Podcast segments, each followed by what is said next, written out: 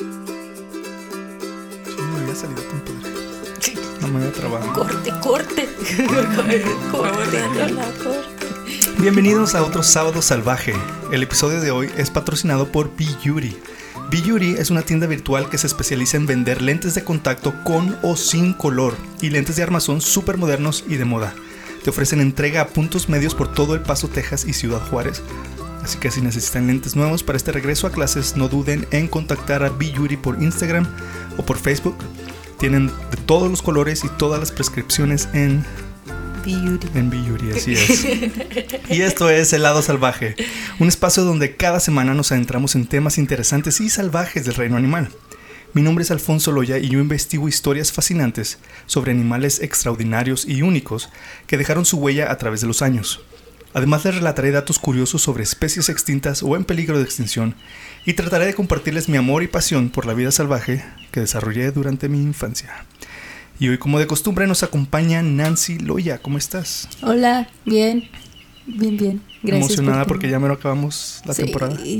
Nuestro No, penúltimo episodio, el nueve. 9. Sí, Se me pasó bien rápido. a mí también. Este, muy rápido. eh, ya nomás este y otro más y acabamos la temporada. Descansamos un rato y volvemos con todas las ganas y con muchos temas muy interesantes. Y hoy como invitada especial tenemos a una talentosa música y cantante que toca los teclados en Soul Parade, la banda. ¿Cómo estás? Ah, se llama, ah, perdón, todavía no digo cómo se llama. Se llama Alexia Aguirre. ¿Cómo estás, Alexia? Hola, muy bien. Muy Muchas bien. gracias por invitarme. No, gracias por estar aquí. Este, de hecho, hoy sacaron su nuevo sencillo, ¿verdad? Hide and Run. ¿Cómo les fue? Run and Run hide. and hide. Esa es otra. you better.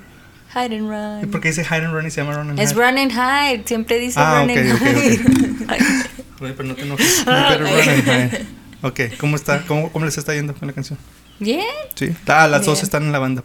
Ah, Sí, creo que a la gente le está gustando Sí, mucho. está muy padre. Es una de mis favoritas, de hecho. Sí, la verdad. también. Me gusta más que la pasada. Queen of Ah, the Night. Queen of the Night. Está muy padre Queen of the Night, pero esta se me hace así Es como que esta está bien intensa. está Es como padre. bien ruda. bien Sí. ruda. Muy. Tiene un estilo muy setentero. Como muy biker, ¿no? Se me Sí. figura muy biker. Agresivo. Biker Yeah. con white stripes. White Stripes, se me figura White Stripes. Tin, tin, tin, tin, tin, tin, tin, tin. Sí, se me figura eso. Este, pues qué bueno, qué bueno. Eh, ¿Cómo les fue en México ahora que fueron a, de gira?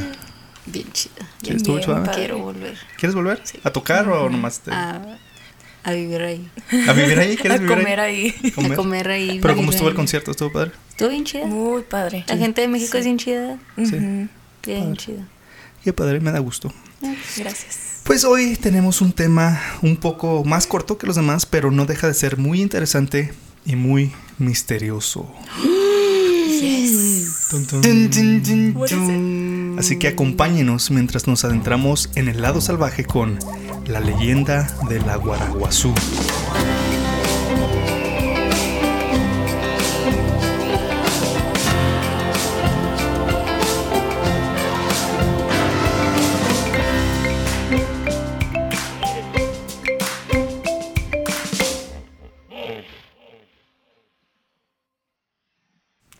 ¿Qué? ¿Qué es Pensaba eso? que ibas a decir del zorro. Del zorro. Casi, casi. El Este es guaraguajú. Aguaraguazú. Aguara. ¿Saben qué El es? guarache. El aguaraguazú. ¿De qué? A ver, a ver, a ver, dígame, ¿de qué tiene? Guaraguazú. ¿Qué parece que es? ¿Qué Es africano. Ok, no, ahí estás mal. Ah. ¿De dónde creen que es y qué piensan que es? Yo pensé que iba a ser algo así como de murciélago. Es un roedor, ¿no? Un roedor, ándale, algo así me imagino. es un roedor rojón. No. De- bueno, ok, ¿de dónde piensan que es? ¿De, de dónde proviene ese nombre? Aguaraguazú. México. No, casi. Centroamérica. Perú. Más para Costa Rica. Sudamérica. Brasil. Brasil. Pues miren, el aguaraguazú o lobo de crin Oh. o lobo colorado o perro dorado o borochi. O en inglés es maned wolf. Chupacabras. ¿Ninguno de esos nombres les suena? No. Pues déjenme les platico un poquito de este animalito peculiar. Pues el lobo de crin, o el aguaraguazú, es una rara especie de canino que vive en las regiones de pastizales del Chaco boreal pa- paraguayo, Cha- el charco argentino, la llanura veniana de Bolivia, las pampas del Hit en Perú Pampas, no pompas. y en la cuenca de los ríos Paraguay y Paraná, en Sudamérica. Paraná. Paraná, es un río que está Ah. por allá. Ah, de hecho, es el canino más grande de Sudamérica. Este animal es conocido por diferentes nombres en cada país en el que habita. En Perú le llaman el lobo de crin. En Bolivia le llaman borochi. En Paraguay le llaman el aguaraguazú, que significa zorro grande en guarani. En México le dicen firulais. En el lenguaje guarani le- significa zorro grande. De hecho, yo así lo conocí, como, como el aguaraguazú cuando estaba chiquito. Lo, lo leí en una enciclopedia. Parece que es como un lemur. No, no, no, no. Como que todavía no lo puedo Ni visualizar. yo. Ah, ahorita les enseño una foto para que vean. También necesito una libreta para escribir todas mis notas de todos Para los notas, nombres. Ya sé. Pues ahorita nomás lo vamos a referir como aguaraguazú. Pero otros, en otros países le llaman lobo colorado también. Pues este animalito tiene aspecto, fíjense, de zorro, con cara de lobo y patas largas como de un ciervo. Ah, ¿Sí lo has ya visto? sé cuál es. Está bien curioso. Yo no. bien raro, da miedito. Entonces les enseño. Ah, pues la gente da. Parece, parece como un zorro desnutrido. Pero está largo, largo, tiene las patas bien largas, como, como Sí. un venado, como un venado. Pues este animalito tiene, ya les dije, a pesar de que parezca todos estos animales, no es ni lobo, ni zorro, y ni mucho menos ciervo. De hecho, es su propia especie y es la única especie del género Crisoción, que significa perro dorado. Que no tiene nada, nada de dorado. Ah, rojizo, anaranjadizo. Pues inicialmente la especie fue descrita en 1815 por Johann Carl Willem como Canis brachyurus, así le habían puesto a la especie. Después Lawrence Oken lo clasificó como Vulpes cancosa. Y no fue hasta 1838, perdón, 39, que Charles Hamilton Smith describió el género como Crisoción. Y estos, estos otros autores lo consideran posteriormente como miembro del género Canis, o sea, de los perros. Entonces, está muy raro aquí porque la gente se inventa esos nombres científicos y se quedan, ¿sí me entiendes? Y dicen, Basa- no, ese no es un canino, es un Exacto. ojalá, ojalá, fuera. Exacto, con, con- basada con la información que tienen en el momento de ese animal, la información científica que tienen, le dicen, no, pues este es un Vulpes cancosa. ¿Qué significa? No, pues que significa que está, que, no sé, que tiene esto y esto y esto. Y luego ya después pasan años y se dan cuenta de que no, de hecho, es esto y esto y esto, mejor que cambiar el nombre. Porque me lo acabo de Y luego, inventar. ¿sabes qué? No, no está, no está, no está familiarizado con los lobos. Hay que quitarle lupus. Por ejemplo, Ujú. lobos es lupus. Quítale lupus porque no está familiarizado con los lobos. Entonces, ahorita, hasta ahorita, lo- el nombre científico es el último que se quedó, ¿verdad? Ya desde 1839. Quién sabe si después saquen otra cosa de que no, pues no, y le cambien. ¿Qué le saldrán al Ornitorrinco. Ajá. No sé, no, no lo he estudiado muy bien. Pero digo, así cambia la ciencia siempre, ¿verdad? Sí. O sea, es... Eh, co- como que la. Las categorías, ¿cómo, cómo se llama? La clasificación. La clasificación, la taxonomía. Ujú. Eh, Taxonomía. Al final de cuentas, pues también fueron humanos los que le pusieron esos Sí, nombres. sí, es como sí, sí. entonces. Y son nombres en latín. Es nomás para ayudar a a clasificar. el pero animal. Pero te digo, está basada en la información que tienen del animal. ¿sí? De los tienen que estudiar y decir, ok, pues este es So, carnívoro. como que los van renombrando en lo que les van descubriendo, Sí, basado en lo que sí, les van sí, sí. descubriendo. como que antes pensaban que era tipo lobo y le pusieron lupus algo aquí. Y luego dijeron, no, no, no, no es No es lobo, lobo. quítale el lupus. Y ya, Sí. y ya está bien Entonces, saludable. este ahorita animal no está ni relacionado con los lobos, ni con los zorros, ni nada. O sea, es su propia especie. Hay muchas especies de lobos, hay muchas especies de zorros. Y este no es ninguno de ellos. ¿sí me entiendes? Es la única especie Wow. de ese género. Está medio confusillo. Por ejemplo, ah, pantera. Pantera es un, un nombre, es un género científico. Y nomás hay cuatro miembros de Pantera, que está el Pantera Leo, que es el león, Pantera Tigris, es el tigre, Pantera Pardo, que es el leopardo, y Pantera Onca, que es el jaguar. Y Pancho. Y Pancho Pantera. No, solo esas cuatro, cuatro especies son de ese género de pantera. Los, el puma y el leopardo de las nieves. Son y los- eso- gatillos el guepardo, esos son otra, es otro género, ya no es pantera. Pantera. Entonces por eso así le dicen a las panteras negras. Pero en, en realidad esos cuatro son panteras. Y, y luego, ¿qué es el tipo de características que usan para darles los nombres? ¿Físico? Físico o y, y todo, por ejemplo. ¿Cómo se portan? Sí, sí, sí, todo eso, todo tiene que ver. Por ejemplo, el guepardo, el, el chita, no, tiene, no es pantera porque dicen, no está clasificado Big Cat, un felino grande. aunque sí está grande, no está clasificado Big Cat, porque no, no ruge. No, Ese fue un maullido de... A lo mejor no se escuchó, pero nosotros sí, Sí. escuchamos. Este, el, el guepardo no ruge, como que ladra. Entonces dicen que para que uno de los requisitos para que sea considerado Big Cat o pantera es que ruja. Entonces ese es un ejemplo, ¿sí me entiendes? Y luego no, retra- no retracta sus uñas, sus garras. Siempre las tiene saliditas. Entonces así cositas así de que, ay, Wow. está más familiarizado con esto que con esto. Bueno. Entonces, ah, les decía que en una de las expediciones de Peter William Lund a Lagoa Santa en Brasil, se recolectaron fósiles de Crisoción, o sea, del Aguaraguazú, que datan eh, de la época del Pleistoceno tardío y del Holoceno. Y ya que no han encontrado ningún otro registro de fósiles en otras áreas, se sugiere que la especie ha evolucionado solo en esta región geográfica. De hecho, el espécimen se conserva en la colección sudamericana del Zoolo- Zoologisk Museum de Dinamarca. Entonces ahí tienen ahí ese espécimen de lo que encontraron desde hace mucho. Entonces, déjenme les platico más del físico de este aguaraguazú. Aguaraguazú. Aguaraguazú. Físicamente el aguaraguazú tiene similitudes con el zorro rojo. O sea, lo ves y dices, es un zorro. Es un zorro raro. Un zorro patón. Raro, grande, patón y deforme. Este animal es más alto de los. es el más alto de los cánidos salvajes de todos. Sus largas patas son probablemente una adaptación a las altas pradera- praderas de su há- hábitat nativo. Se cuenta que allá donde vive en las pampas hay muchos zacates muy muy largos. Entonces él sobresale, ¿sí me entiendes? No lo tapan. Mm. Entonces nomás se le ve la cabecilla porque está muy largo, muy alto. Alto, no largo, alto. Alto. Tiene las patas de, de ciervo, te digo. El pelaje del aguaraguazú puede ser el de color marrón rojizo a naranja dorado en los lados, con patas largas y negras. Como parece que tiene botas, porque están negritas las patas hasta arriba. Y una melena negra distintiva. Acá atrásito tiene, Qué como, feo. Una, tiene como una jorobilla. Y Todo tiene, deforme. no es melena, melena, así como león. Son pero pelillos como de pelillos hiena, ¿no? Como hiena, Eso te iba a exactamente. decir, era- era lo que me estaba imaginando. Sí, como una hiena, tiene una jorobilla como hiena. Exactamente. Los de Pixar o, o DreamWorks que hagan una película de animales, que hagan ese villano. El Ah, punk rocker. El El goth.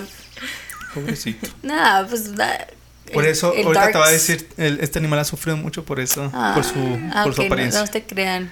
Por su apariencia y que la gente lo, lo rechaza. Ahorita vas a ver. Oh, no, no, ya Y no hieren quiero. sus sentimientos. Como el. ¿Cuál es el perro ese que también.? Ah, el choloscuincle. El choloscuincle. Ese sí Ay, está feo. Ese sí está feo. Están bonitos.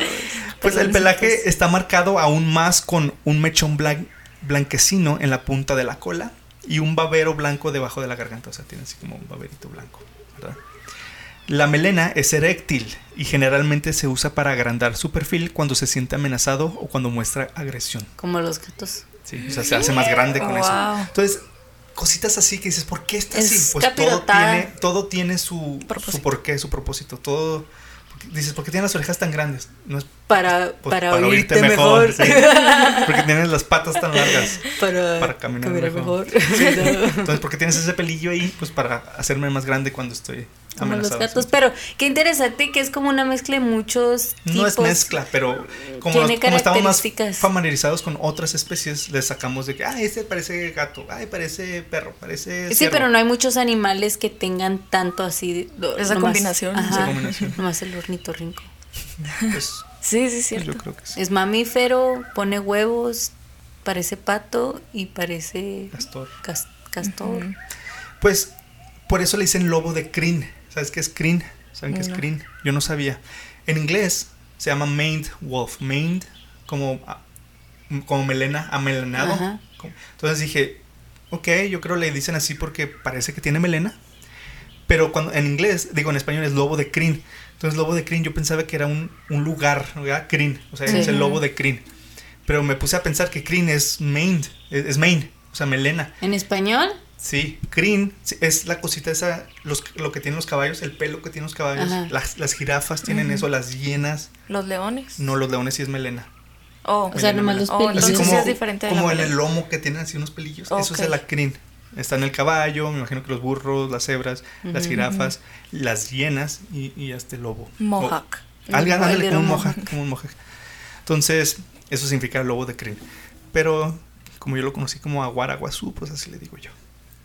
Guara, ¿Te acuerdas de ese, esa enciclopedia que tenía una larga, donde tenía muchos, muchas fotos de animales? Pues tenías un chorro. Pues sí, bueno, es, ahí lo vi, ahí lo vi. Entonces, las pupilas de los ojos son circulares, a diferencia de los zorros, que la tienen de forma elipse vertical. Las orejas son grandes, lo que facilita arredia- arradiar el calor para reducir la temperatura corporal. Tiene fuertes uñas en las extremidades delanteras, aunque es incapaz de excavar con ellas. No las usa Uñas para-. Las patas largas lo dotan de una visibilidad superior en las regiones de pastos altos en las que habita, como ya lo hemos dicho. Como la hiena mueve las extremidades de, de un mismo lado al caminar, pues le permite ahorrar energía y recorre grandes distancias, y esto deja una huella muy, des- muy distintiva. Entonces, lo- ves la huella y dices, este es el, el aguaraguazú. Un estudio. ¿Te gusta? Sí. Aguaraguazú. Pero está es separado aguara, guazú. Aguaraguazú. Oh. Aguaraguazú. Y entonces, eh, perdón, ¿cómo qué tamaño está? De, pues, ¿Con Eh. qué se compara?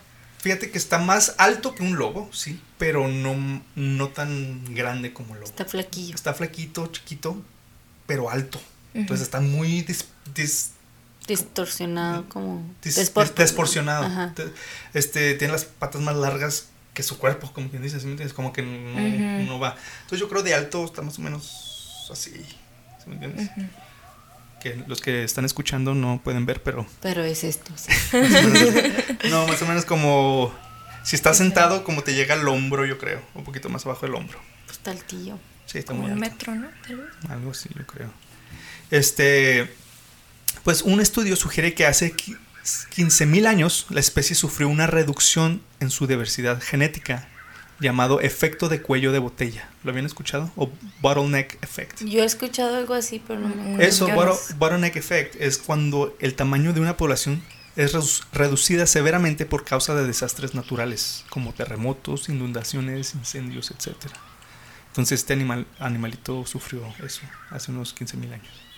Entonces los lobos de crin, perdón, ah sí, los lobos de crin melanísticos existen, Los negritos. los negritos, pero son raros. En, en- en el reino animal no usamos esa palabra, la, la palabra de N, decimos melanísticos. melanísticos. Este, pero son muy raros. Una vez ah, en 2013 fotografiaron a un lobo de crin adulto negro que lo tomaron, lo tomaron una foto con una trampa de cámara en, en Brasil, en el norte de Minas Gerais, Gerais. Y, y es la única que se ha visto. Qué hecho, chida. Se debe de ver chida, ah, así se- todo negro. va- da más miedo. da más No, raro. pero o sea, chida como Cool. cool. Cool. Con el moja, que todo negrillo. Está negrillo. Pues este, a diferencia de otros caninos, el aguaraguazú es omnívoro. Y la mitad de su dieta consiste en, en materia vegetal como la caña de azúcar, los tubérculos y fruta. Tubérculos es otra, Le digo, es como ¿qué- una qué- raíz qué? así bien rara. No tuberculosis. Sí. El resto de su dieta se complementa de pequeños mamíferos como roedores o conejos, de aves, peces, insectos, nueces, zacate y hasta huevos de reptil o de ave. Han hecho estudios y un análisis, un análisis fecal ha demostrado que estos caninos consumen oso hormiguero gigante, perro del monte, el pecari de collar. ¿Sabes qué es el pecari? Ah, ah, aquí hay de no. esos. Es el- la jabalina que le dicen Ah. aquí. Oh. Es el pecari de collar. Y le dicen de collar porque tiene así como una... Entonces es bravo, ¿verdad? Porque los pecaris son bien bravos. Pues espera, déjate digo. Déjate digo. Ya me perdí. Dice pecari de collar y armadillos. Pero se desconoce si estos animales son activamente cazados O ya estaban muertos. o carroñeros. Ah, exactamente. Mm. Ya que el aguaraguazú también come carroña. Entonces encontraron restos de esos animales en él, pero no saben si los cazó Sí, o se los comió ya muertos. Y probablemente yo creo que se los comió ya muertos. Porque si no es, es muy. Es muy. ¿Qué pasó? Es muy este shy, ¿cómo se dice? Muy tímido. Muy tímido, muy miedoso y muy frágil. ¿sí me entiendes? Es como un guepardo, haz de cuenta.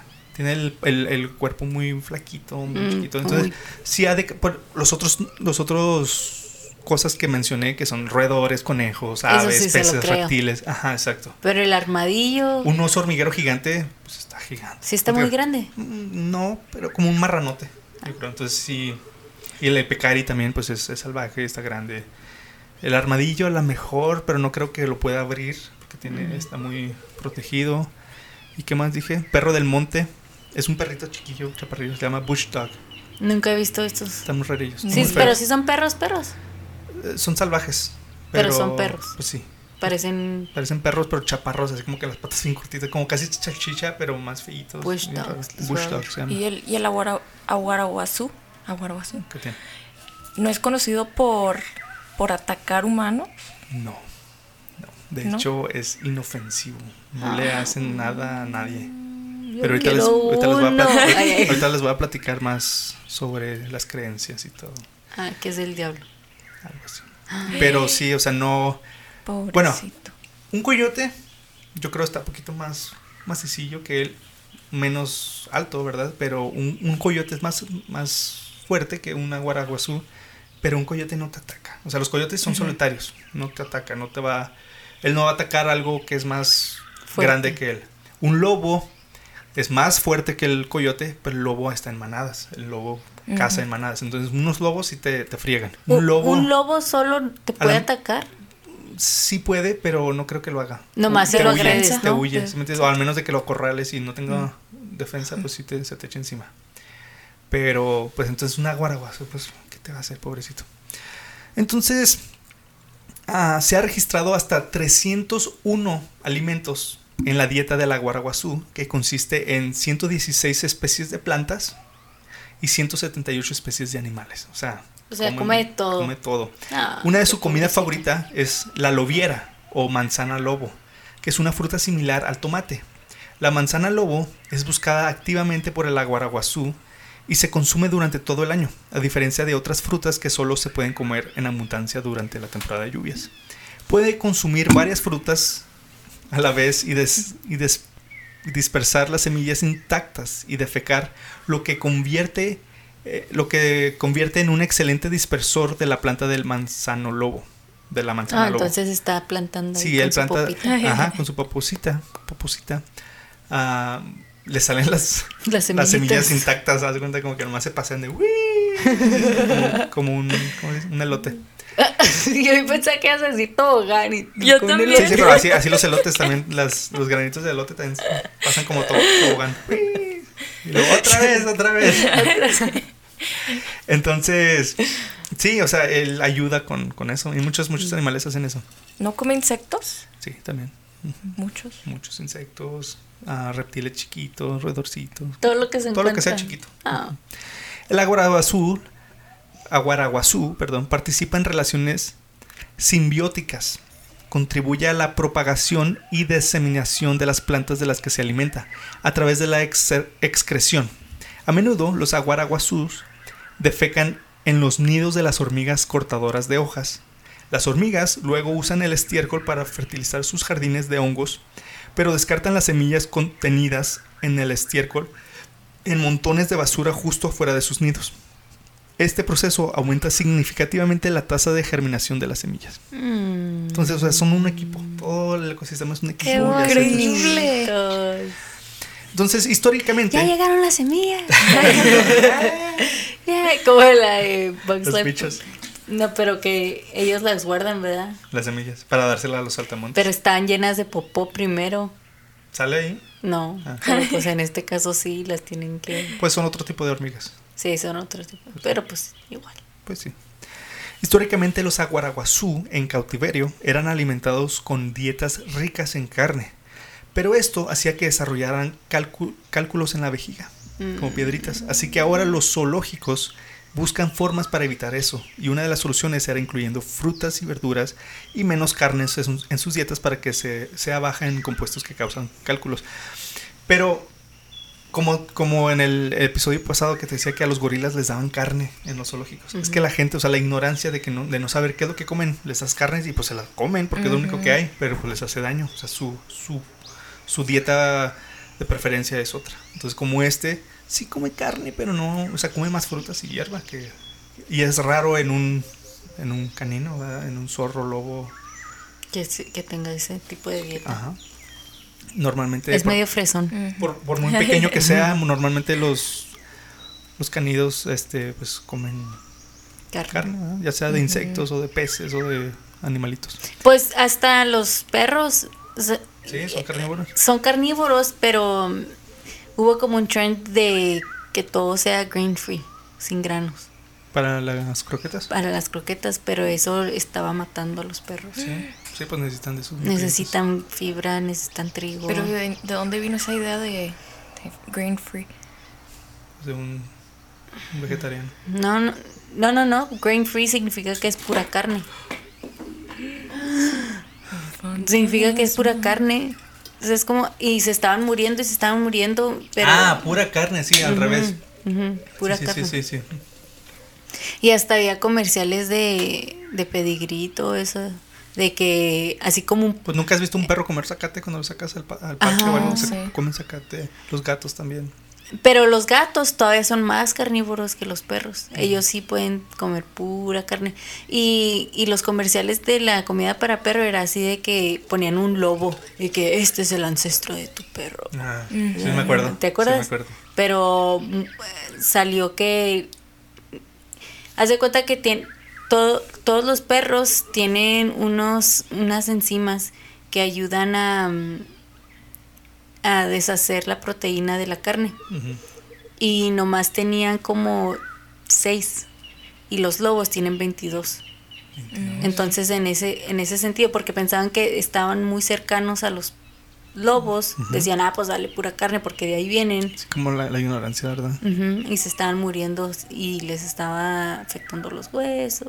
y, Pobrecito. ujú. Y luego en, los veterinarios les empezaron a dar de esas enzimas para aliviarlos de... Porque también hasta del corazón se estaban muriendo. Mira, y, y luego, luego, What? luego, luego se, se reversó. Está bien curiosillo, ¿verdad?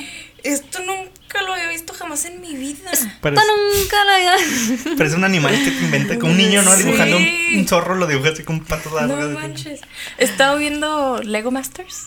No lo he ¿Lo has visto. visto? Es un show, es una competencia. Con este Will Arnett, ¿verdad? Sí. No lo he visto. Y el episodio de ayer era que hicieron un, una fusión de dos animales. Ajá. Y pues salieron con un chorro de cosas bien raras. Salió Pues con un guaraguazú. El guaraguazú parece que salió de ahí. O de una historia del Dr. Zeus, ¿no? Sí. Wow. Es que las, las piernas las tiene. Súper larguísima. Súper Y largas. luego parece que son botas porque las tiene negritas. These boots are Sí, sí, made es cierto. Se parece al, al diablito de las chicas superpoderosas. ¡Ah, sí es cierto! El diablito gay. que Como tiene que unas quiero- botas. Como que me quiero acordar, pero no. ¿Qué- ¿Y cómo tiene la cara? Así como. La- Ah, sí, es un diablo, ¿verdad? Sí, sí, sí. Ajá. Y luego hay un chango, ¿no? Un, ma- un Sí. Sí. Mojo, mojo. Pero creo que hasta el diablito ese de las chicas superpoderosas tiene su. Su tiene como. ajá. Sí, tiene como. Creen. Pero como de payaso, ¿no? No me acuerdo.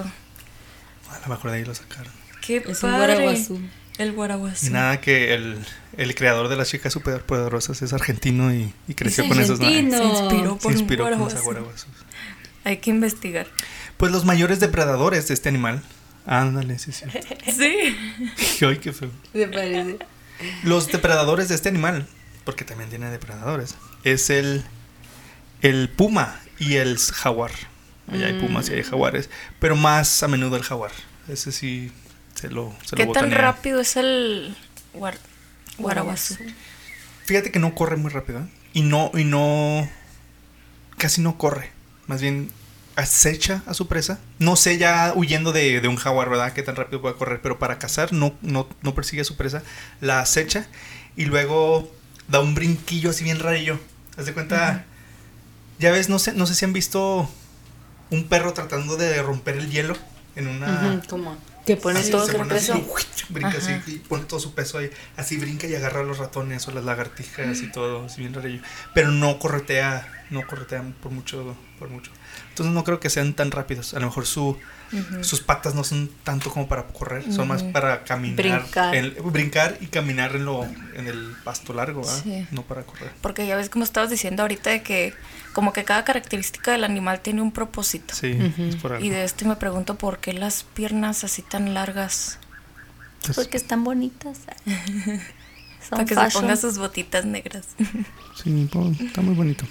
Entonces, ah, les decía que a pesar de que su hábitat favorito sean los pastizales, matorrales y bosques, los aguaraguazú son ecológicamente flexibles y pueden sobrevivir en hábitats pertu- perturbados desde áreas quemadas hasta lugares con alta influencia humana. Aunque son muy ah, tímidos con los humanos, es muy raro que veas uno porque se esconden. Pero pues sí, viven en esas áreas. Las áreas quemadas tienen algunos mamíferos pequeños como el ratón bolo de cola peluda y el ratón vesper, con los que pueden cazar y sobrevivir, a pesar de que prefieren la fruta. Pues estos animales literalmente comen de todo, así que de hambre no se mueren. Es muy bueno para adaptarse a los cambios, ¿verdad? Se adapta de volada. El aguaraguazú es un animal crepuscular. Vampiro. De, de crepúsculo. Twilight, sí. Pero su patrón de actividad está más relacionado con la humedad relativa y la, y la temperatura. O sea, no es tanto. No es tanto la, luz, hora, la hora, es sino que. la temperatura. y- Wow. y la humedad, que es lo que prefiere. Es- Este comportamiento también se ha observado con el perro de monte o el bush dog que les dije. La actividad máxima se produce entre las 8 y las 10 de la mañana y entre las 8 y las 10 pm. En días fríos o nublados puede estar activo todo el día y es probable que la especie utilice campos abiertos para perdón, es, es probable que la especie utilice campos abiertos para alimentarse y áreas más cerradas como bosques ribereños para descansar especialmente en los días más cálidos, ¿verdad? Mm, Entonces, si caza en, áreas abiertas, pero prefiere descansar como en un cuartito. exacto, con Una más privacidad. cuevita. Una cuevita. A diferencia de la mayoría de los cánidos grandes, como el lobo gris o el licaón o el dol, ¿sabes cuál es el dol? No, El licaón, ¿sí sabes cuál es? ah? sí. ¿Cuál es el licaón? Es un gato. Mm. Estoy hablando de los cánidos grandes, Nancy. Como Ah. el lobo gris, el licaón y el dol. Ay, pues mira, este es de todo. Pues sí. No, el licaón, ¿sabes cuál es el licaón? No, Es el African Wild Dog. pues que no, tampoco sé. Como I hear the dogs cry out in the night. Eso, es el licaón. So- son los perros esos africanos con manchas, orejones, que parecen hienas, pero no son hienas. El Para mí se es- African Wild Dog. Para mí Bueno. se hubiera si, si yo veo eso digo es una hiena. No, no, no parece Entonces, hiena. No parece, o sea, está manchada como una hiena, pero no es hiena, no parece hiena, parece un perro. La hiena parece también un dibujo raro. El dol es, es como un lobo, le dicen el lobo rojo. Ese vive allá en, en, en Southeast Asia, allá por la India y por allá por... Bueno. A, diferencia de la mayoría de esos grandes cánidos como el lobo gris, el licaón y el dol, el aguaraguazú es un animal solitario y no forma manadas. Por lo general caza solo, generalmente entre- la puesta del sol y la medianoche, girando sus grandes orejas para escuchar si hay animales de presa en la hierba, y cuando tiene su presa en la mira se echa un salto para atraparla, como les platiqué. Hay, hay videos bien bonitos donde sale así, brincando bien rarillo. Ma- Ay, sí, tú bien bonito, si el ratón. ¡No!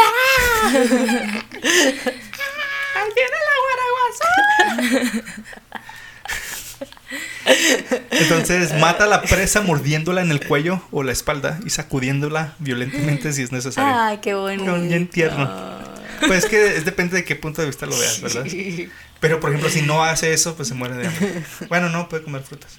Pero la fruta pobrecita. Ah.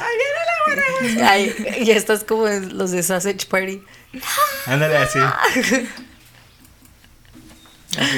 O sea, como que relacionamos comer fruta con algo muy sano y algo harmless, ¿no? Pues Sin- sí. Pues sí, pero para las frutas. Ay, pobrecitos.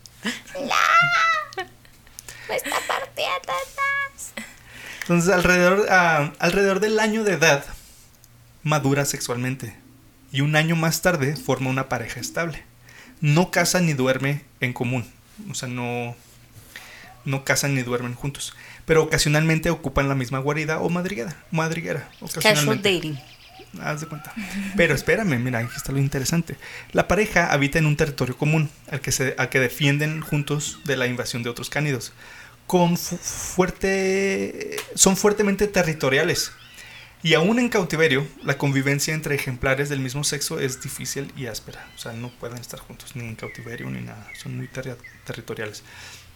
A comienzos, de, a comienzos de otoño, la hembra inicia el estro o época de celo, que dura solo cinco días en promedio. Desde el apareamiento hasta la madurez de las crías, la pareja se mantendrá junta. Ambos padres cuidan de los cachorros, que nacen tras dos meses de gestación. Bien rápido. No manches. Una camada. ¿Cuántos han de tener? Pues, Una camada Ah. habitualmente tiene dos o tres ejemplares. Y aunque en cautiverio se han registrado hasta seis nacimientos. Pero el año. Yo creo una camada al año. Las crías nacen ciegos e indefensos como otros cánidos. Al nacer no presentan pelaje. Es, ese le comienza a crecer a los pocos días y hasta los tres meses de edad la coloración es gris, ceniza, muy oscuro. Están negritos cuando están chiquitos. Que los ayuda a, des- a disimularse entre la vegetación. Los padres los alimentan y cuidan hasta, ser, hasta cerca del año de edad. Luego abandonan el territorio y se desplazan por la zona hasta co- encontrar un área desocupada y pareja. Y desde que nacen se les ven las patitas bien largas. No, no, no, pues Son parecen... chaparrillos. Bueno, sí se ven, no se ve como un zorrito normal o un perrito, sí se ve rarillo, pero no, no, no tan largas como... Pues yo creo en una escala más, una proporción muy chiquita, ¿verdad? Tanto... Bambi. ¿Eh? Un Bambi. Ándale. Tanto las hembras como los machos usan su orina para comunicarse, para marcar sus senderos de caza o los lugares donde han enterrado presas cazadas. La orina tiene un olor muy característico, que algunas personas comparan con el cannabis. Es muy probable que la sustancia responsable sea una piracina que también se encuentra en ambas plantas. Es como. Ah, entonces come cannabis. O es medio zorrillo también. Pues ahí te digo. Una vez, en el zoológico de Ro- Rotterdam, los visitantes se quejaron del olor de marihuana. Y hasta fue la policía a buscar a ver quién está fumando. Eres tú, no- Aguaraguazú. No encontraron a nadie, pero, o sea, la gente se quejó, decían, alguien está fumando, y fue la policía, fueron a investigar, pues no encontraron a nadie. Descubrieron que el olor venía del aguaraguazú. En un, en- Y el Aguaraguazú. ¡Ey! ¿Qué onda? Y es- este, auto- este olor también le ha ganado el apodo de skunk wolf, o lobo zorrillo. Entonces De tantos nombres que le Sí, pueden poner sí, por sí, eso, le ponen skunk. O sea, es un olor muy fuerte también. Sí, ajá. Pero ¿Por qué no no, le dicen Snoop Dogg? Mejor, ¿verdad? Pégale el dedo Snoop Dogg. Porque huele a mota siempre. Este. mensa. Mm, pues sí, ya, te- o sea, ya tiene un chorro de nombres y luego te va poniéndole más. ya sé. Creo que la- gente lo conoce más por lobo de crin. Lobo de crimen. Lobo de crin. Pues es más fácil de recordar que Eso lo he escuchado antes. El lobo de crin es sí, lo he escuchado antes, pero no sabía qué era. Creo que te he escuchado a ti. El aguaraguazú también, pero pensaba que era como Cuando dices, te he escuchado hablar de eso, lo hace sonar como que me la paso hablando de esas cosas solo. ¿Verdad? ¿O con quién hablo de Pues eso? conmigo. Que yo te digo, Como- te platico.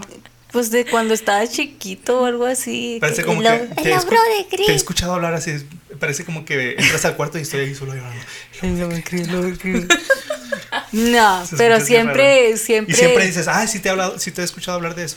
Porque vamos a zoológicos o algo. Mira, ese es un bla, bla, bla, bla, bla. Ese es un aguaraguazú. Vive con los bla, bla, bla, bla. Con los lobos Y, se come los bla, bla, bla. se comen los perros del monte. Y yo así como que, ah, qué chida. Mira esa planta. Entonces no me pones atención. lo que No, pero, decir. ajá, pero lo escucho. Bueno. Se me hace conocido. Aguaraguazú. Una, una vez que estaba chiquito entraste a mi cuarto y aguaraguazú. ¡Mamá! Ay. Poncho, Poncho está poseído. Le está rezando a Guaraguazú. Lo va a llevar a Guaraguazú. Este, los aguaraguazú sufren de garrapatas y de moscas generalmente en las orejas. Curiosamente, este animal está poco parasitado por pulgas.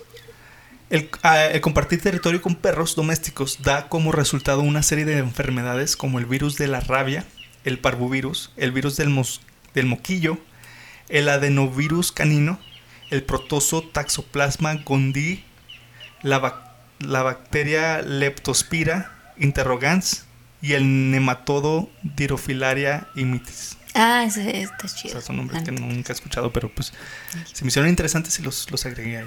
El lobo de crin es particular- particularmente susceptible a una infección potencialmente fatal por el gusano gigante del riñón. Algunos científicos piensan que la inge- ingestión de la manzana lobo, te dije, la que le gusta mucho, Mm, ahí podría evitar que los aguaraguazú contraigan este nemátodo. Pero no se sabe con certeza. Es ¿Y se sabe cómo la, la agarran? La, ¿El eh, la gusano lombriz. Ajá. Bueno, no, no es leí como eso. nomás un parásito Es un así parásito. que... Pero es, ese, o sea, es por relacionarse con perros domésticos. El otro día estaba viendo un video de un perrito que abandonaron y lo rescataron y le estaban sacando un chorro de gusanitos de, de, ¿De los ojos, los- de los ojos, de las orejitas. Y, ay, no, pobrecito. Qué Qué lástima. gacho cuando un animal. O sea, si algo le- así le pasa a un humano, pues. Se queja y le duele y, y- y dice, ¿verdad? De que, ay, me duele y luego, luego lo, lo curan, ¿verdad? Pero un, un animal, un perro así que esté sufriendo, se lo se aguanta, ¿verdad? O hasta un animalito con una espina en la pata.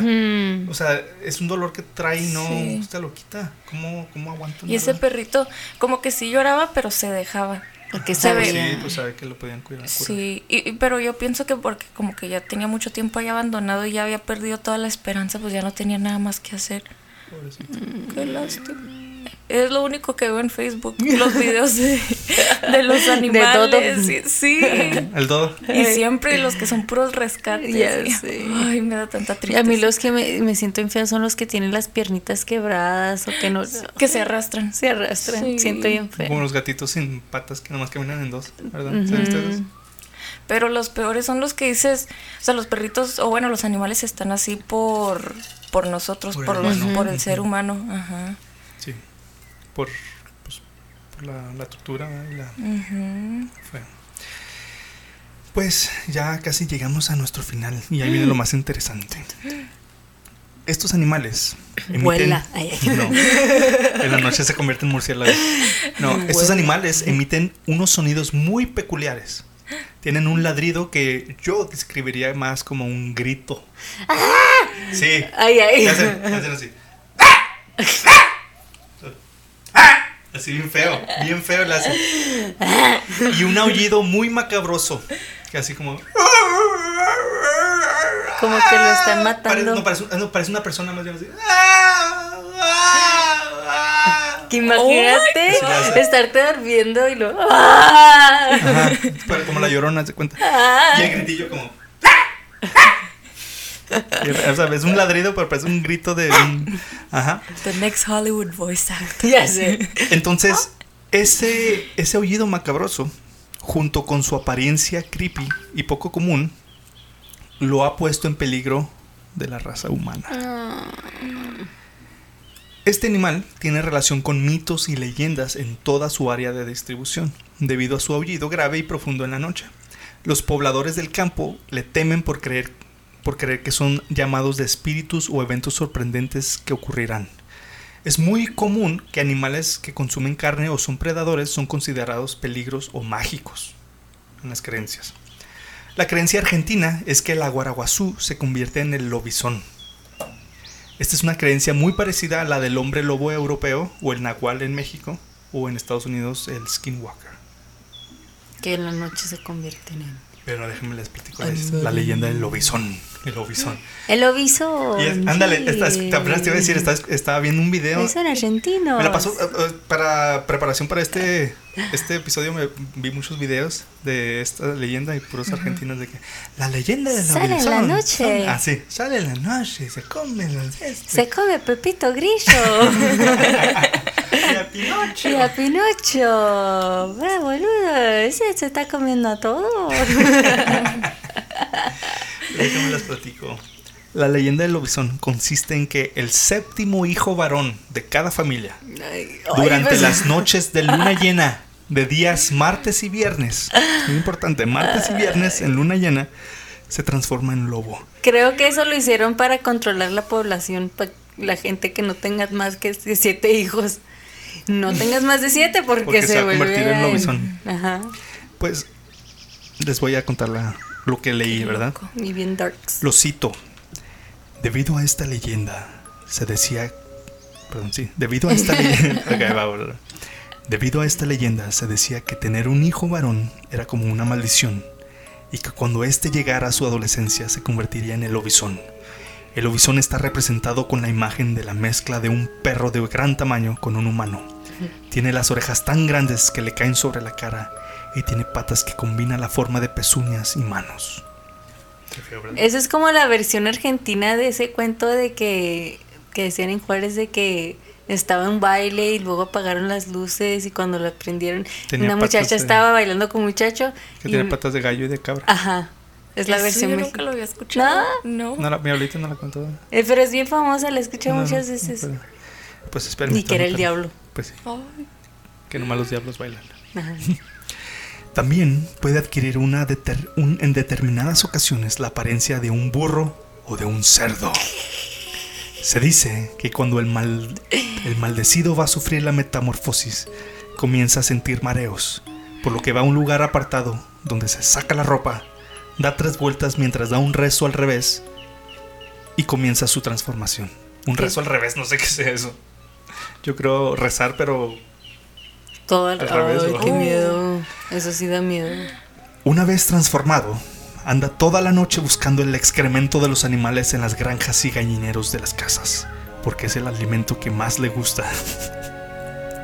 Aunque también come a los niños no bautizados, andan por los cementerios buscando carroña y escarbando los bichos. A mí ya me hubieran comi- comido. Ya sé, a mí también. Estamos bautizados. En esas noches los perros aullan, advirtiendo su presencia. Generalmente los sábados amanecen enfermos por todo lo que comieron el viernes. O sea, muy específico. El sábado. Ay, Oh. comí mucha caca. No, el, el sábado. El sábado, sí. Ah, sí, sí. Se, Ay, se inventaron esa, esa historia para darle excusa a los A crudos. los crudos. Oh, es que se convirtió en. ¿Cómo se llama? El lobizón. El lobizón. El lobizón puede transferir su maldición pasando por debajo de las piernas de otra persona. Así, él queda curado y el otro hombre Oh. queda maldecido. La traes. Sí. Ay, qué bueno. Ay, qué- Para matar al lobizón, dicen que hay que usar un cuchillo o una bala bendecida. La leyenda estaba tan extendida y considerada como cierta que muchas familias sacrificaban a su séptimo hijo para liberarlo de esa maldición. No manches. Por esta razón, para proteger al séptimo hijo varón, nació en el país la norma de, protege- de protegerla, de pro- que protegía a ese niño convirtiéndolo en el ahijado del presidente. No entiendo eso. ¿Qué? O sea que todos los séptimos se Son ahijados del presidente. Qué chido. Y, y eso los protege del Porque si lo matas, pues mataste al ahijado del presidente. Ah, ok, ok, ok. Sí, entonces, si era una- un séptimo hijo, automáticamente se convertía en el ahijado del presidente para que no lo vayan a matar por el miedo de que se convierta en un lobizón. O sea, no lo protegía de convertirse en lobizón, Mm. pero lo protegía de que la familia no lo sacrificara porque era el ahijado del presidente. Y eso Y es una pena más grande. Sí, tiene razón. Esta leyenda como de, de, de cuándo es. Del- ¿Dónde se la cuándo año pasado. Ay, no. O todavía se hace todo eso. Pues es muy vieja, que todavía no- pero todavía, todavía, se... El folclore. Sí, es que mucha, es Oh. mucha ignorancia en el mundo. Pues también, pues también los skinwalkers es- todavía se cree mucho. Pero y- el nahual también. el nahual. Me imagino que en Europa el hombre lobo. Ujú. Ah, Y pues aunque pueda Creo parecer que no, extraño, aún en algunos lugares el aguaraguazú es perseguido por ser relacionado con la leyenda del lobizón. La gente describe el aullido del aguaraguazú como una voz lastimera o más bien macabra, similar al aullido del lobizón que se oye de muy lejos y una vez que se oye jamás se olvida. No, es, Ay. me asustaste. no, ese es el ladrido. El aullido Ay. Me Ay, asustaste. mis hijos. Sí. ¡Ay, mis hijos! Ay, comí mucho ayer. no, en, en acento argentino. ¿Cómo se ¡Ay, mis hijos! Mis chavales. Mis chavales. No, eso es español, menso. Ah, ¡Me han quitado mis hijos! Me han quitado mis boludos. También se cree que, lo cito, los sobrepuestos hechos con esta piel tenían la propiedad de curar y prevenir la, la hemorroide. Y además era excelente alivio para los dolores de la artritis. Para lo cual había que cubrirse con ella como una cobija. O sea, cubrirse con su Ay, piel. pobrecito. Para que se te quite el, el- el artritis. Era frío nomás, señora. Con cualquier cobija Una funcionaba. cobija de, de león, de tigre. Con eso se le quita. Los, aquí, aquí no entiendo muy bien, pero lo estoy citando. Dice, los mocovíes hacían puntas de flecha con los huesos de las patas de los aguaraguazú. Me imagino que era una, una tribu o Moco- algo así.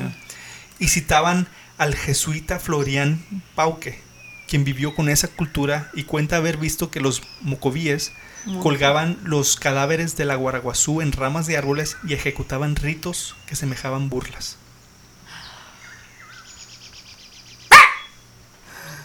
O sea, Hacían como ritos Hacían rituales, pero Rituales. que eran como burlas. No entiendo. al eso. guaraguazú o que se escuchaba así como ¡ah! No entiendo de quién se burlaban, pero o sea, colgaban a un guaraguazú muerto en una rama y hacían rituales. Entonces es el día. Wow. ¿Te crees? Pues juez, jesuita es un, ¿Qué es? Es, es alguien, ¿verdad? una es un tipo es un Jesuita. es un tipo de de monje, Mm. monjes jesuitas. Ah, ok. Durante muchos años atribuyen datos erróneos acerca del aguaraguazú que hicieron que las personas sintieran miedo o desprecio por el animal hasta matarlos sin razón. Ay. Sin saber que este animalito es completamente inofensivo y para, y para nada dañino, que se encuentra en peligro de extinción. También lo mataban mucho por porque decían que mataba a su ganado. Sea, los granjeros mataban muchos, o sea, así como al, al casi al punto de exterminarlos. Los granjeros hicieron Siempre. muchas tonterías. Sí, sí, ¿eh? siempre han matado muchos depredadores. En todos los, todos los episodios hay de que los Que mataron- granjeros, los mataron a los granjeros. dingos, que mataron a los jaguares. ahora Y hasta el punto así de casi extinción. Entonces, esta es por comer ganado y por parecer diablo o lobizón o lo que sea y que la gente le tenía miedo y por los ruidos que hacía decían, este está endemoniado, hay que matarlo. Entonces, por eso, yo creo por eso le tiene miedo al humano, por eso casi no se ve, porque es bien, Pues sí. o sea, Ya desarrolló ese, ese Sí, instinto. el instinto de huir del hombre, porque... Pobrecito. Entonces, las actitudes y opiniones humanas sobre la guaraguazú varían según la- las poblaciones. Desde el medio, perdón, desde el miedo y la tolerancia hasta la aversión. En algunas regiones de Brasil se cree que en partes del cuerpo del animal ayudan a curar la bronquitis, la enfermedad renal e incluso las mordeduras de serpientes. También se cree que trae buena suerte si ves alguno. Dicen que si ves uno, te va a traer buena suerte. Y si lo matas, te Yo mejor. creo, porque es súper rarísimo de ver. Sí. Entonces dicen, ay, vi un, aguaraguazú. Ah, no manches. Es como Compré ver una, una una, lotería. una estrella fugaz, ¿no? Yo creo. Estas partes pueden ser los. Ah, perdón, las partes de las que se refieren pueden ser la- los dientes, el corazón, los oídos e incluso hasta secas. Eh, eh, perdón, incluso heces secas, o sea, popo. En Bolivia se cree que montar una silla de montar hecha de cuerpo de aguaraguazú te protege de la mala suerte. Su pelo es quemado para hacer inhalaciones para la cura del- de la tos convulsiva, convulsa. Qué feo. O sea, pura medicina tradicional así con, Qué triste. En las sociedades urbanas de Brasil la gente tiende a, tiende a simpatizar con el lobo de crin o el aguaraguazú y no le ve ningún valor como animal de caza o plaga. Eso es en Brasil. O sea, Ah. no lo pelan. No lo matan, o sea, no lo matan. A menudo consideran importante su preversión, preservación, perdón, su pre- preservación, y aunque estas sociedades lo asocian con la fuerza y la ferocidad, no lo consideran un animal peligroso. Aunque es popular en algunos lugares y común en muchos zoológicos, puede pasar desapercibido. Los estudios en zoológicos en Brasil mostraron que hasta el 30% de los encuestados no sabían o eran incapaces de reconocer a un aguaraguazú. O sea, no sabían ni qué era. Yo. Era considerado un animal común por el pueblo guaraní y los primeros nombres usados por los europeos como el misionero jesuita español José de Anchieta eran los mismos que usaban los pueblos originarios, ya, yaguara, yaguara, yaguaracú, Yaguaracu. yagua- yaguaracú. Yaguaracu se fue a la guerra. y- Ese es Balajú. Ah. El naturista español Félix de Azara también usó el nombre guarani para describirlo y fue uno de los primeros en describir la biología de la especie y considerarla una parte importante de la fauna de Paraguay. Gran parte de la visión negativa del aguaraguazú como depredador de aves de corral proviene de etnocentrismo europeo, donde los campesinos a menudo tenían problemas con lobos y zorros. O sea que no es cierto que comían gallinas era una, una idea que venía de los europeos, que ellos ya tenían esa idea de los lobos y los zorros. Entonces vieron a este y dice, este se come nuestras gallinas. Ah, porque se parece. El aguaraguazú rara vez causa antipatía en las poblaciones humanas de los lugares en los que vive, por lo que ha sido utilizado como especie bandera para la preservación de cerrado brasileño. Está representando el, el billete de 200 reales que fue lanzado en septiembre del 2020. También se ha representado en la moneda de 100 cruceros reales que circuló en Brasil entre 1993 y 1994. Entonces ya como que están En tratando Brasil, de... en Brasil. Ahí sí lo de respetan cuidar. y lo cuidan. Entonces, hoy en Argentina está pro- protegido en todo su hábitat, pero aún se ve amenazado por la pérdida y modificación del hábitat, debido a la expansión de la frontera agrícola y urbana, y también resulta grave la captura de animales para exhibición de zoológicos, donde es muy apreciado por su forma peculiar. O sea que lo capturan para tenerlo en zoológicos, para que la gente lo vea y diga, mira qué raro animal. O sea, los zoológicos no, no es de que, ay, está herido, vamos a ver. Sí. No, vamos a capturarlo Buscar para... uno y capturarlo. En Bolivia está protegido en todo el territorio. Las mayores poblaciones de aguaraguazú se encuentran en territorio boliviano, donde aún se suele observar con frecuencia y conservan grandes extensiones de selva virgen. Los habitantes del oriente boliviano no lo cazan ni lo consideran perjudicial para el ganado. También por costumbres de los indígenas guar- guaraníes boliviano- bolivianos. Según la doctora Adriana Consorte Macrae, Macrae, investigadora asociada en la Universidad de Christchurch de Canterbury, los pueblos indígenas, las, la cito, los pueblos indígenas que convivían con el aguaraguazú antes de la colo- colonización los respetaban y contaban bonitas historias acerca del animal que comía fruta y tenía un curioso ladrido. O sea, ellos- Entonces antes eso lo los veían como que Ay, qué sí, qué bonito, come fruta y hace raros, pero no fue hasta que llegaron los los Malditos europeos que lo demonizaron, ¿verdad? No fue así para los ah también dice, no fue así para los colonos que se establecieron en el cerrado. Cualquier animal salvaje en las colonias europeas que tuviera la mala suerte de parecer un lobo quedaba maldito desde el primer momento, explicó la eh, explicó la doctora. Los colonos portugueses trajeron con ellos e impulsi- impusieron el aguaraguazú todo el estigma de ser la peor pesadi- pesadilla de un ganadero, que había costado la vida a tanto lobos europeos durante muchos siglos. Perdón, que había costado la vida de tantos lobos europeos durante muchos siglos. Eso es lo que dijiste. No, es que dije, no sé qué dije. Esa, cupu- esa culpabilidad errónea asociada con los lobos europeos prevalece aún hasta el día de hoy. La relación entre la gente y el aguaraguazú parece estar inmersa en muchas ideas equivocadas sobre la dieta, la ecología y el comportamiento de este animal, además de rodeada de creencias místicas. La doctora consorte McRae pidió la opinión pública haciendo una encuesta a visitantes de un zoológico en Brasil y descubrió que, aunque la mayoría de la gente entrevistada tenía una idea favorable del aguaraguazú, también creía fi- creían firmemente que su alimento favorito era el pollo. Una idea equivocada y problemática con importantes consecuencias para la conservación. O sea, Se les da los que, lo que se les da la gana. sí, entonces animal. sí, bueno, sí ha habido casos de que sí se roban una gallinilla o no. Pues sí, pero, pero. no es su comida fa- sí, favorita, ¿sí me entiendes? Nomás a veces andan de mañosillos. Andan, a veces les antoja, ¿verdad? En el cerrado siguen ocurriendo sacrificios vengativos de aguaraguazú, a pesar de que la caza de estas especies es ilegal en la extensión de su hábitat. Aunque sí hay casos en los que el aguarazú toma una gallina, como dije, el medio es muy exagerado, según la doctora. Amplios estudios de la ecología alimentaria del aguaraguazú muestran que los restos de pollo se encuentran en menos de un por ciento de los heces del aguara, del aguaraguazú. De hecho, más de un depredador de ganado, el animal tiene un gran papel en el control de plagas. De media al aguaraguazú cons- consume 65 roedores, roedores por cada pollo que consume. Oh. Dice ella, si yo fuera agricultor, les daría las gracias. Wow. O sea, por, ca- por un pollo que consuman ya se echaron 65 roedores. Y pues la conclusión es que para conservar al aguaraguazú en la naturaleza, primero se tienen que corregir estas creencias erróneas y educar a la gente. Si no, se va a perder este animalito, porque todavía lo siguen cazando. Sí, porque.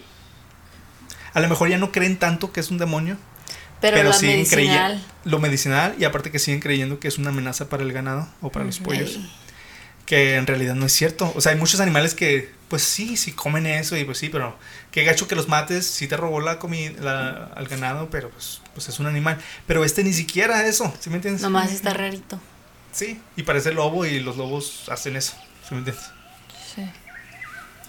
Pues esta fue la historia de la guaraguazú y la leyenda del lobizón. Pobrecito. ¿Cómo se les hizo? Muy interesante. Yo no sabía que existían los Los aguaraguazú. ¿Tú has visto uno en la vida real? No, Ni yo. no, me gustaría. Pero pues obviamente nomás lo podría ver en un zoológico, donde está Pues sí. encerradito, pobrecito.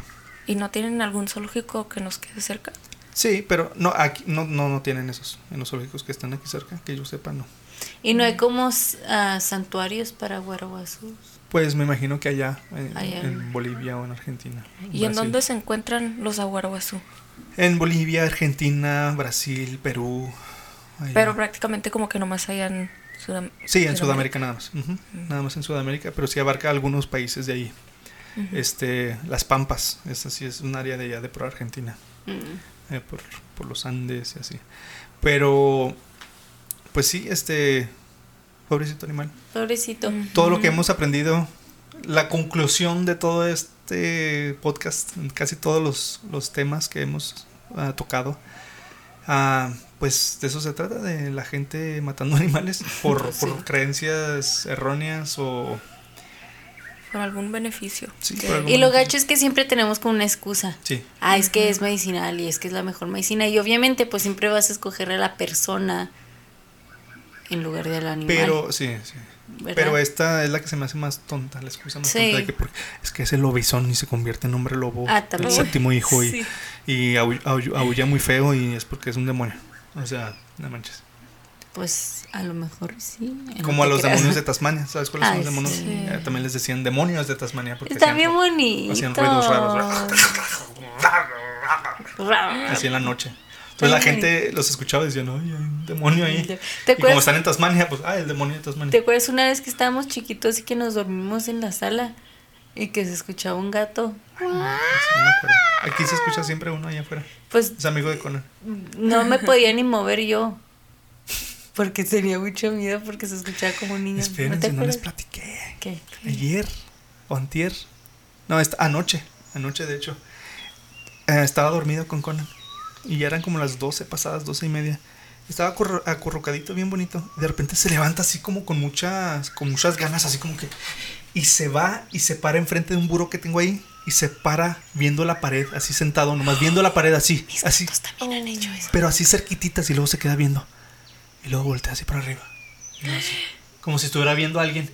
Y luego me voltea a ver, pero no a mí, pero así como, ay, haz de cuenta que yo, yo soy tú. No, Tú eres yo. sí, yo soy tú. Y yo soy Conan. Entonces está así viendo la pared y luego... Y luego así, y luego así. Y yo, ay, está atrás de mí. Porque está viendo así. Y luego... No así, será un mosquito. Pues no, Nancy, yo busqué, busqué, tenía la lámpara prendida y se veía y no, pues no veía nada. Y estuve viendo, y como que dije, ay, qué miedo, ¿verdad? Pero no sentí miedo. Nomás dije, como que la idea de miedo, ¿verdad? De que, uy, pero no sentí miedo. No fue hasta ya después de mucho tiempo que seguía haciendo eso. Y no se quitaba y parecía que estaba viendo a alguien o que alguien le estaba hablando, más bien, ¿sí me entiendes? Oh, cállate. Ahí fue ya cuando empecé a sentir poquito miedo. Dije, no manches. ¿Qué Y- escuchas? y así me- Escuchaba aguaraguazo, aguaraguazo, aguaraguazo. Y luego busqué en el teléfono, dije, ¿por qué los, los gatos ven a la pared o a la Porque nada? está Satanás en tu Y casa. lo decía, los gatos perciben muchas cosas que nosotros no, escuchan y ven cosas. Dice, no necesariamente pueden ser espíritus o fantasmas, pueden ser otras cosas que nomás no percibimos, en- pero muchos decían que sí eran fantasmas. Los gatos, ¿sabes qué hacen? Porque yo también tengo, tengo dos. eh, Se ponen así como. No es así de que lo hacen todo el tiempo, pero dos veces los he cachado. Uno estaba viendo la pared atrás de mí, pero así sentado. Sí, se, mi se sentaba. Ah, sentado en tu hombro. Ajá, como en se- a la altura de mi hombro. O sea, yo estaba acostada Ajá. y viendo la pared así atrás. Y luego el otro, no al mismo tiempo, pero como atrás de la puerta, viendo nomás la pared, pero así sentadillo nomás. Por mucho tiempo. Por mucho tiempo, nomás viendo la pared. Pues a mí lo que me dio poquito miedo es de que no nomás la estaba viendo, sino que estaba muy entretenido. Si hubiera sido como, como si alguien le estuviera hablando. Como si le estuviera diciendo, tienes que hacer esto. Y luego, Ay, y luego, cállate. así. Y lo volteaba así por arriba. Y luego te volteé a ver y luego. Sí, me volteaba a ver, pero no a mí, sino a, mi, a donde yo estaba, o sea, a mi dirección, pero como por arriba de mí. Esta noche te va, te va a Entonces, robar el alma. no, o sea, sí, hay- a lo mejor pone que sí percibió algo, ¿verdad? Que estaba ahí. Pues, yo creo que estaba tratando de protegerme, ¿no? Para que no ¿Te llegara a mí. acuerdas de las historias de terror que estábamos contando Sí, con Alex? sí. Pues, Ya van a empezar. No, este no es, este no es podcast de terror. Hay muchos de esos y este no es uno de ellos. Pero, pero sí que miedo. Se me hace que se estaba convirtiendo en el lobizón. El lobizón. Pues este fue nuestro trágico tema del aguaraguazú. Así que si ustedes son de allá, de esos países, no sean gachos con el aguaraguazú. Es un animalito inofensivo, pobrecito. Cuídenlo, protéjanlo, preserva, presérvanlo. Y no es una, no es una fase, así se viste siempre. ¿Quién? Los aguaraguazú. Ah, Con sus vemos. botitas. Con sus botas y su. se su están corbilla. expresando nomás, déjenlos. Sí, pobrecitos. Este, hay que salvarlos. Así que, pues, este fue nuestro tema. Escríbanos a nuestras redes sociales, arroba helado salvaje podcast, o visítenos en nuestro sitio oficial www.heladosalvaje.com y coméntenos de otros temas salvajes que les gustaría escuchar en este podcast. Acuérdense que ya nomás tenemos un episodio más, que ya tengo el tema preparado. Bueno, en mi mente todavía no lo escribo. Ah, Y, pero mándenos más este prepárenos para la temporada. Exacto, dos. vamos a estar preparando la temporada 2 y vamos a agarrar muchas ideas de ustedes. Este, y también escríbanos a ver si, si ustedes han visto una guaraguazú en persona o en un zoológico o, o lo han visto ahí en si viven por allá, lo han visto así en el bosque. Y, O si y díganos sus gatos los han visto. y si sus gastos han visto, si sus gastos ven a la pared también como el mío. Y pues quiero agradecerle a Nancy por estar aquí ya Claro, claro. por octava vez, novena vez Novena. y muy pronto décima. Y a nuestra invitada especial, Lexi, por prestarnos su tiempo. Muchas gracias, Lexi, por venir Claro, gracias. echarte una plática con nosotros. Y a mí me pueden encontrar en Instagram como arroba alfonsoloya-icf. A mí como Nancy Horchata en Instagram. ¿Y cómo estás tú, Lexi? Yo como Alexia Danay. Alexia Danae, Alexia Danay. con K y Y, ¿verdad? Sí. sí. Y como ya saben, me gusta terminar cada episodio con esta reflexión del escritor Henry David Thoreau que dice, en la naturaleza está la preservación del mundo. Hay que cuidarlo. Así que muchísimas gracias por escucharnos y apoyarnos y no olviden cuidarse, respetar a la naturaleza y sobre todo proteger a los animales. Nos vemos en el siguiente episodio de El lado salvaje.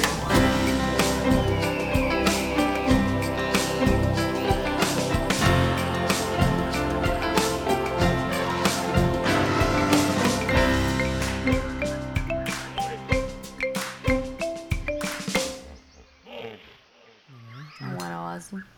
Aguaraguazú. Aguaraguazú. Idéntico, igualitito. Pero es una persona, ¿verdad? Sí. A ver. Parecía caricatura. No manches. No manches. Mire, Eso. Ese es el negro. Oh my. ¿Es de noche? Es el, El negro. negro que encontraron.